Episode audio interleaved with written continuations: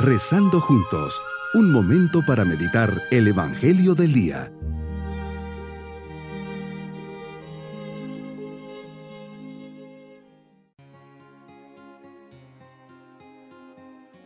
Les saludo en este día 14 de mayo, fiesta de San Matías Apóstol. Bajo su intercesión reflexionamos. Matías significa regalo de Dios. Este es el apóstol número 13. El 14 es San Pablo. Es un apóstol póstumo. Matías fue elegido apóstol por los otros 11 después de la muerte y ascensión de Jesús para reemplazar a Judas Iscariote que se ahorcó.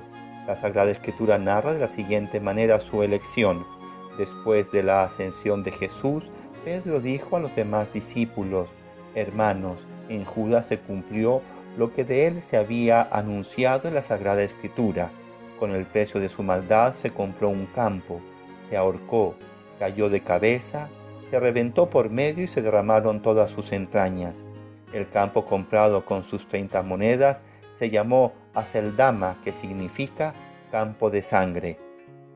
El Salmo 69 dice, su puesto queda sin quien lo ocupe y su habitación queda sin quien la habite y el Salmo 109 ordena que otro reciba su cargo.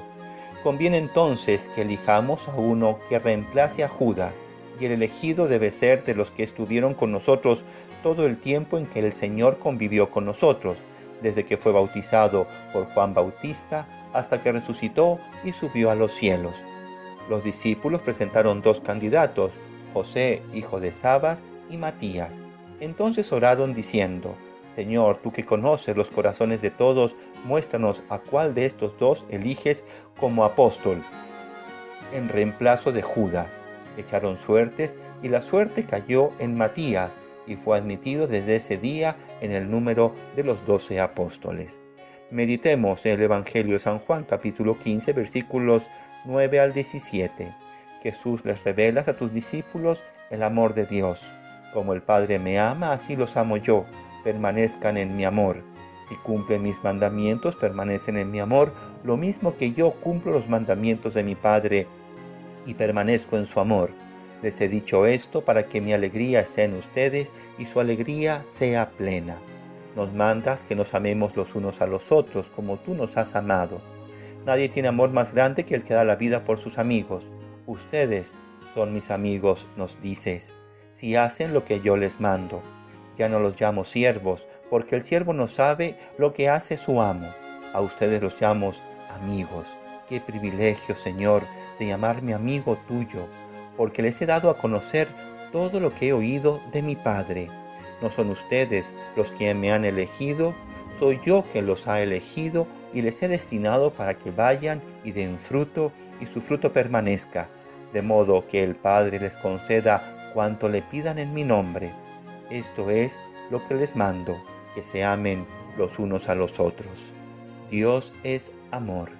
Todo lo que haces y permites nace del amor y está marcado por el amor, aunque no siempre podamos entenderlo. Tu amor, Señor, no se queda en discurso, sino que llega al extremo de hacerse concreto y se manifiesta con tu entrega hasta derramar la última gota de tu sangre. ¿Cuál será nuestra respuesta? Tus palabras, Jesús, como yo os he amado, nos ponen la medida. No se trata de una meta inalcanzable, sino de un estímulo que nos empuja a no contentarnos nunca con lo que ya amamos. Toda persona desea amar y ser amada. Sin embargo, ¿cuántos errores se cometen en nombre del amor? Algunos incluso llegan a dudar y piensan que el verdadero amor no es posible. Hay quienes experimentando una desilusión sentimental creen que el amor es una utopía, algo que muy pocos llegan a encontrar. Sin embargo, Jesús no nos dejas de hablar del amor e incluso nos mandas a amar. Mi propósito en este día, hoy fomentaré la bondad de corazón para poder pensar y expresarme siempre bien de todos.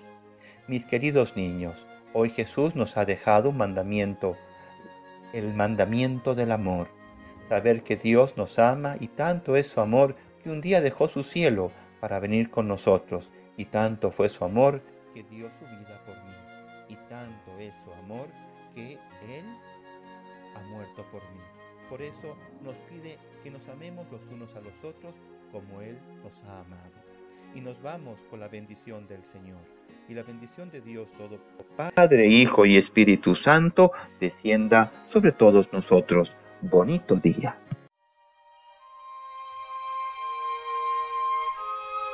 Hemos rezado junto con el Padre Denis Doren, Legionario de Cristo.